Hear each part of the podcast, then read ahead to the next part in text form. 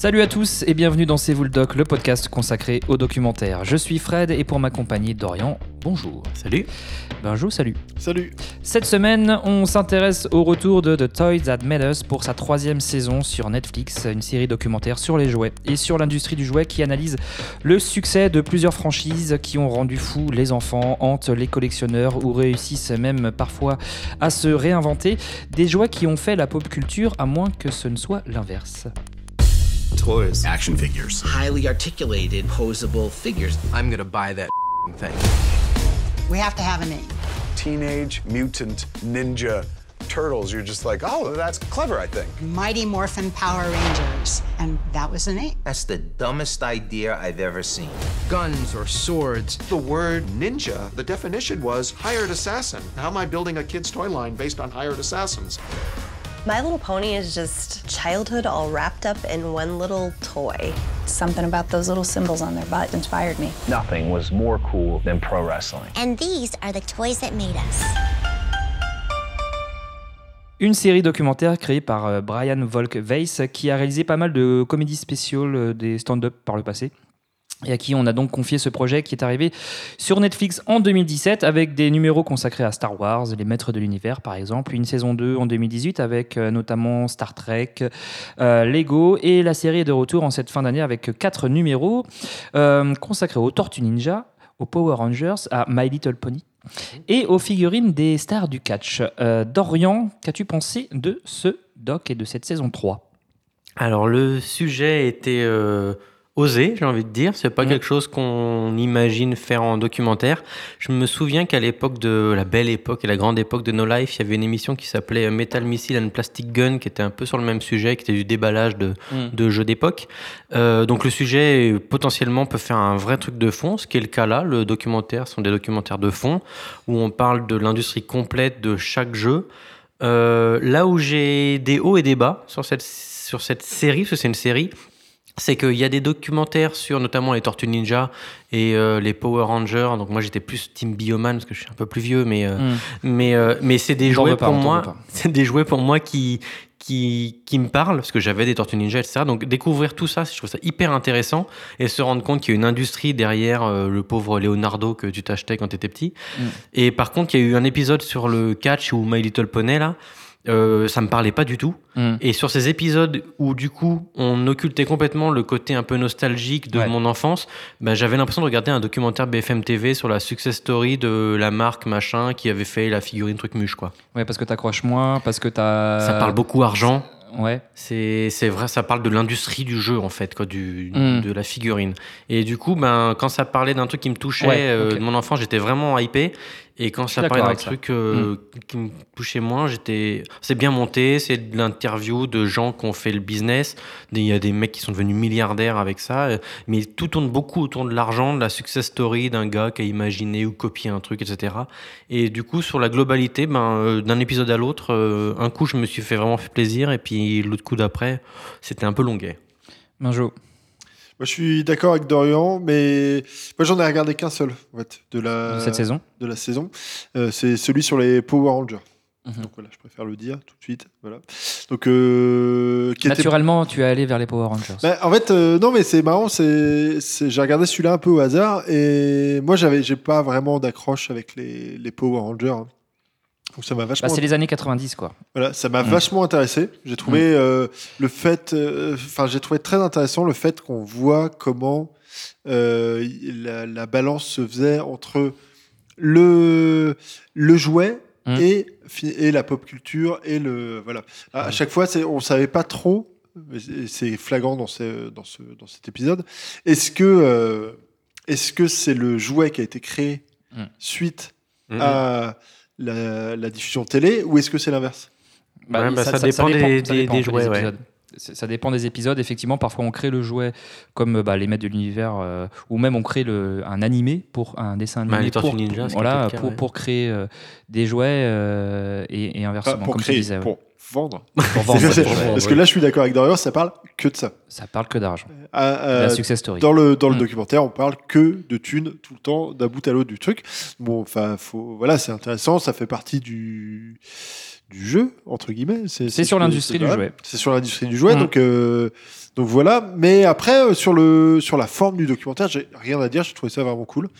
Et ça ça va, c'est hyper rapide, c'est hyper rythmé. Très dynamique, euh, ouais. Mm. euh, je pense que Dorian, toi, tu avais déjà un peu suivi ce que faisait Tom Stern, donc le gars qui a dirigé le, cette série documentaire. C'est c'est un mec qu'on a retrouvé sur plein de trucs. euh, sur, il a fait son dernier gros succès avant The Toys That Met Us, c'était la série Two Broke Girls. Bon, je pense qu'on Mm. n'a pas dû la voir, mais ça a eu pas, pas mal de succès. Il a fait des trucs pour Jimmy Kimmel et tout ça, mais surtout, il a fait des clips vidéo pour les Red Hot, pour Ice Cube ou Marilyn Manson. Ah donc, euh, ce genre de ce genre de truc et ça se retrouve un peu dans le documentaire. en fait. Mhm, bah oui, le fait que ça soit un mec qui dirige des clips, euh, voilà, c'est. Ouais, il y a un plan par, par seconde, c'est super, euh, ça va vite quoi. Ouais. Et puis euh, les, les passages où ils interviewent des gens, ça dure vraiment euh, voilà 5 secondes grand max. euh, bam, c'est c'est balancé. L'idée est voilà, on, on perd pas de temps avec ces documentaires, donc c'est assez agréable à regarder. Bah, disons que ça dure une cinquantaine de minutes et on couvre euh, vraiment toute l'histoire d'un Ouais. d'un jeu, d'un jouet en tout cas. C'est vrai. Je suis d'accord avec, euh, avec toi sur, le, sur la forme, j'ai bien apprécié aussi. Euh, moi, je suis les épisodes, mais justement, qui, qui- plus qui me touchent depuis le début, hein, depuis 2017, notamment, les, j'ai un souvenir euh, assez ému des épisodes sur Star Wars, notamment, et sur, et sur Lego, qui sont vraiment super intéressants. J'étais ravi de voir que ça, que ça, que ça revenait. Euh, je trouve un petit peu la, la voix off un petit peu exaspérante euh, de temps en temps euh, dans ce doc. Et puis au niveau des, c'est vrai qu'il y a des plans de coupe bizarres. Enfin, des, tu, tu l'as regardé en quoi? En VF ou en VO en VO. En VO. Euh, mais la VF fait un petit peu pareil. hein. C'est un petit peu, un peu dans, dans le même délire euh, de, de grosses blagues euh, et justement où on fait dire des choses aux- à ceux qui sont in- interviewés. On essaye en fait de les mettre en parallèle de temps en temps. Donc il y a un petit jeu comme ça qui est, qui est assez sympa. C'est voilà, c'est monté, c'est monté de manière assez originale finalement. Et puis c'est la marque de fabrique du, du programme aussi. hein. Ça, c'est- clair de- depuis le début. Moi j'ai repéré effectivement plusieurs parties qui, qui se, qui, voilà, qui se retrouvent finalement de- depuis le début. On a la première partie, euh, l'histoire des franchises avec euh, donc la création des jouets. Alors on s'intéresse beaucoup à l'industrie, mais c'est vrai que les premières minutes, il y a quand même une sorte d'origin story. Mhm. Euh, C'était quoi le Carrément, ouais. Comment c'est arrivé Les Tortues Ninja, quand même, on s'intéresse aux, créateurs avant d'aller quand même dans le. Ouais, mais c'est- rapide. C'est honnêtement, rapide. ça dure pas longtemps. ouais. Ça dure pas longtemps et c'est peut-être la critique que j'aurais, c'est Mm. que j'aurais aimé en savoir un petit peu plus avant de passer directement à, euh, à la- voilà, l'industrialisation de, de l'idée euh, en fait. Donc euh, oui, pour les Tortues Ninja, on a l'origine des idées des tortues, les, les gars qui sont un peu paumés, qui font le, le- le rêve d'être un peu le nouveau Jack Kirby là et qui dessinent dans leur garage. Pour les Power Rangers, on a d'abord l'histoire très intéressante des Sentai, enfin voilà, des créateurs des, de, bah, comme tu disais, de, de, de ce qu'on nous on, on connaît sous le nom de Bioman. Euh, donc voilà, c'est l'idée d'avoir une, une bande, voilà, les Sentai, des robots géants. Le lien avec les chaînes de télévision aussi, ça revient très très régulièrement, Mhm. Euh, que ce soit euh, Fox Kids, euh, la Toei, etc. Donc ça c'est la, la première partie qui est, qui est plutôt pas mal. Ensuite on passe à la chasse aux partenaires. Quoi. Oui. Ça c'est le, Ah oui, le-.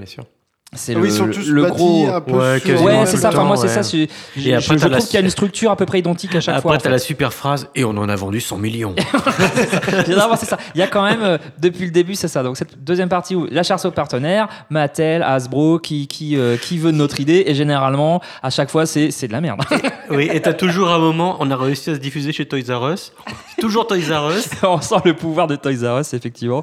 Euh, donc, on, on voit l'idée de gens pourtant visionnaires, mais qui ne savent pas encore. C'est vrai que euh, Rami Saban, là, le mec qui a fait les, Ah, tous, les, tous les génériques qu'on a, voilà, qu'on a adoré quand Ouais. on était jeune et qui a eu cette idée de mélanger des scènes d'action euh, japonaises pour les, pour les Power Rangers hein, avec des séquences tournées aux États-Unis. le mot juste, c'est pas mélanger, c'est euh, c'est pomper clairement. enfin, c'est copier-coller les, les scènes Et le mec a eu les droits de tous les pays du monde en dehors du Japon. Donc vous imaginez. En dehors de l'Asie. de l'Asie Ouais. Ah ouais, donc euh, bon, ça, représente quand même un marché énorme. Donc euh, c'est vrai qu'on a tout cet aspect-là où ça marche pas. Les tortues, elles sont trop violentes. Euh, bah, les trucs japonais, c'est pour des occidentaux. Les, les mais c'est quoi c'est n'importe quoi. Donc voilà, ça c'est aussi, euh, c'est aussi intéressant de voir ça. On a la, la- plutôt la partie d'après où c'est la gloire, hein, où finalement ça fonctionne. Euh, on, on a aussi euh, une, cette manière de, de- de réinventer, enfin de, de changer l'idée des créateurs de départ. Quoi. Euh, pour les Tortues Ninja, en fait, on se rend compte que plus ça va et plus euh, ça ressemble plus à, au- à la première idée de départ. Quoi. Ouais, mais tout ça, c'est couvert de pognon et euh, tout, tout le documentaire, on parle tellement de chiffres euh, exorbitants que, au bout du compte, tous les créateurs cèdent au bout d'un moment. C'est ça, ils cèdent, ça Oh, crée c'est des bon, on problèmes. prend le chèque et je passe à autre chose, quoi. Et ça crée euh, bah, parfois, ouais, pour les Tortues Ninja, bon, bah, ils finissent par, par se fâcher, en fait, Mhm. les créateurs, parce qu'il y en a un qui est OK pour remettre des Tortues Ninja Far West ou autre truc improbable, et puis l'autre qui se dit, mais qu'est-ce qui se passe, quoi? Donc euh, là, on a un, un gros souci.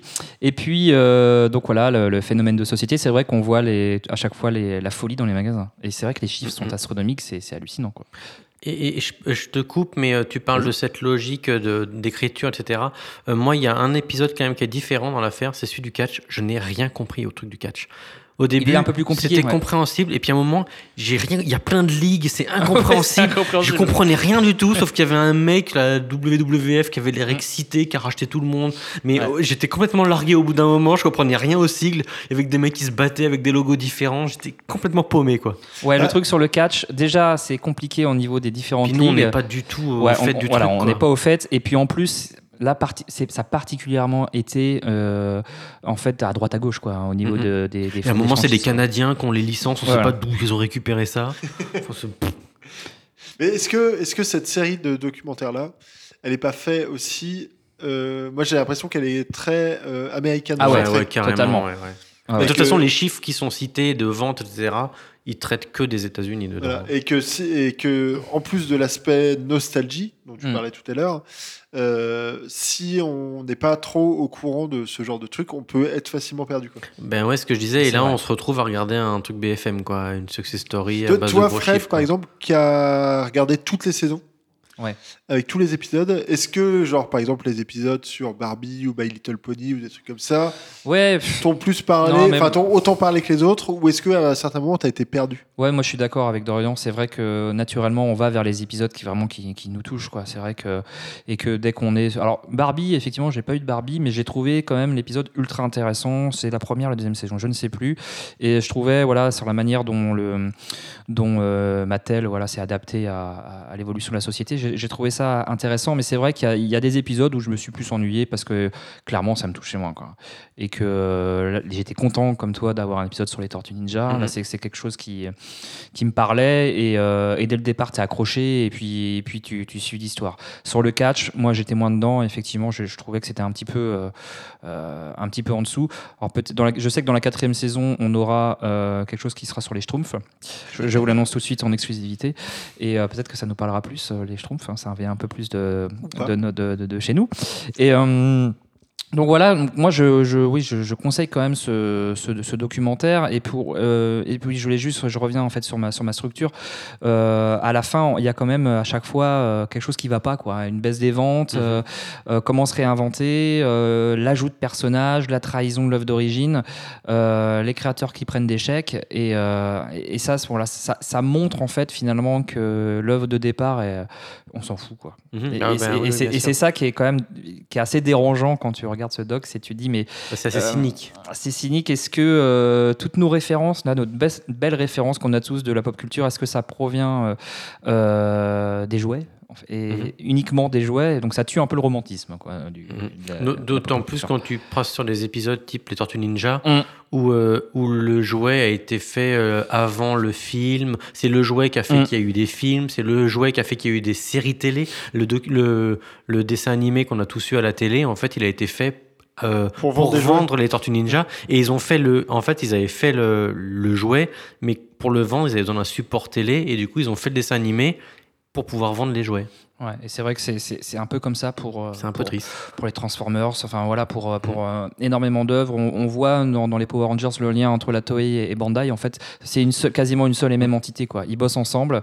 Le créateur de jouets, c'est même le créateur de jouets qui, qui, qui, Qui dé- qui décide des, euh, quasiment euh, des, des personnages en fait, qui Mhm, vont intégrer la, la- la série. Donc, donc c'est vrai que ça fait un peu mal tout ce qui est créativité. en gros, de, voilà, de, on imagine des artistes en train de créer des personnages bah, avec un euh, peu de fond. Avec, alors Dans- que- Dans l'épisode que j'ai regardé, celui Mm. sur les Power Rangers, les créateurs, ils ont aucun. Enfin, Ah bah, on n'en parle même pas. hein. Voilà, on n'en parle même pas. On sait pas du tout qui c'est. euh, et à aucun moment, ils ont le droit de citer. Mais d'un autre côté, c'est un truc qui est basé sur les jouets. C'est ce que je me suis Mm, dit. mm, mm. Ouais, bien sûr. Et Du coup, bon, bah, euh, c'est pas eux qui avaient créé les jouets, donc euh, bon. Mais bon, c'est, ça aurait été quand même intéressant de, qu'ils aient leur voix.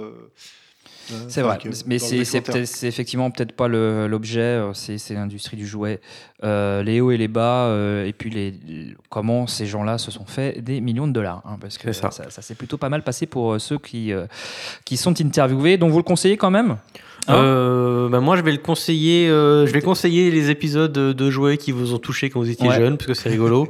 Et puis d'aller faire un tour. Je sais pas s'il y a de la VOD sur euh, No Live. Je crois qu'il y en a une qui était payante. Euh, Je vous encourage vivement à aller regarder des Metal Missile and Plastic Gun. C'était rigolo et ça fait plaisir de revoir des Mais- vieux épisodes mais ça, de No Live. Du coup, c'était. C'était sur No Live. C'était euh, la belle époque. Ah, tu, as, tu as un petit sourire, ça- ça- une, Ouais, une ouais. petite larme qui Ah, coule bah ouais, sur ta joue. C'est génial. cette Et ça parlait de quoi aussi Ça parlait de jouets? Ouais, c'était du déballage de jouets euh, qu'on fait un peu euh, date et qui, de, qui, qui permettent de faire des collections, quoi, des, des mechas, des machins comme ça. C'était c'était assez rigolo.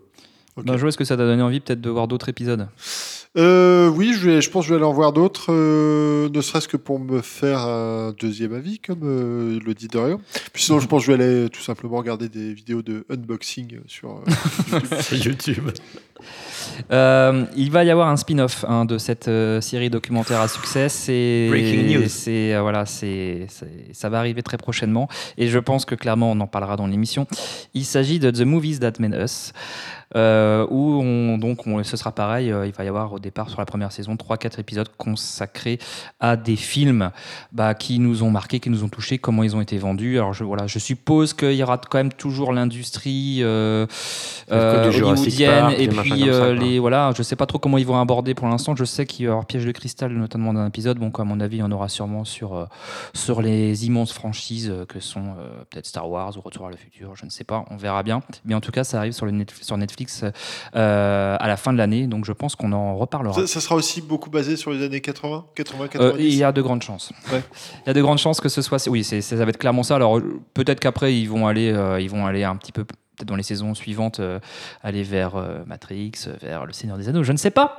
Mais euh, au démarrage, normalement, ce serait sur, oui, sur des, des œuvres qui ont marqué les années 80, parce que de toute façon, même au niveau visuel, hein, dans les enfin dans la manière, oui, on, est quand même sur une- sur une forme de nostalgie. C'est sorti en 2017, ça arrivé à peu près en même temps que Stranger Things, tout ça. Là, c'est euh, dans la vague de nostalgie. Bah, il y a un plan sur deux, c'est du 4 tiers en VHS quand même. quoi. Voilà, donc, c'est donc quand même, on est clairement là-dedans. Je suppose que ça devrait suivre sur The Movies That Made Us. Il fallait s'y attendre. Ben, je un dernier mot? Absolument pas. J'ai cru que tu voulais, tu voulais la parole pour, euh, pour peut-être conclure cette émission, mais je vais le faire. Non. Je vais le faire, je vais le faire. Euh, on va s'arrêter là pour, euh, pour euh, cet épisode. Merci à toi, Dorian. Mais de rien. Merci, Benjo. Merci. Et puis on se retrouve très prochainement dans un, pour un nouvel épisode de C'est vous le doc euh, sur cvouledoc.com, sur toutes vos applis euh, podcast, euh, sur, euh, sur votre téléphone, pourquoi pas, sur votre ordinateur, partout normalement. Vous nous retrouvez également sur Instagram, Mhm. sur Twitter, où on tweet également de temps en temps quelques actus du petit monde du documentaire. On se retrouve très très bientôt dans C'est vous le doc et à très bientôt.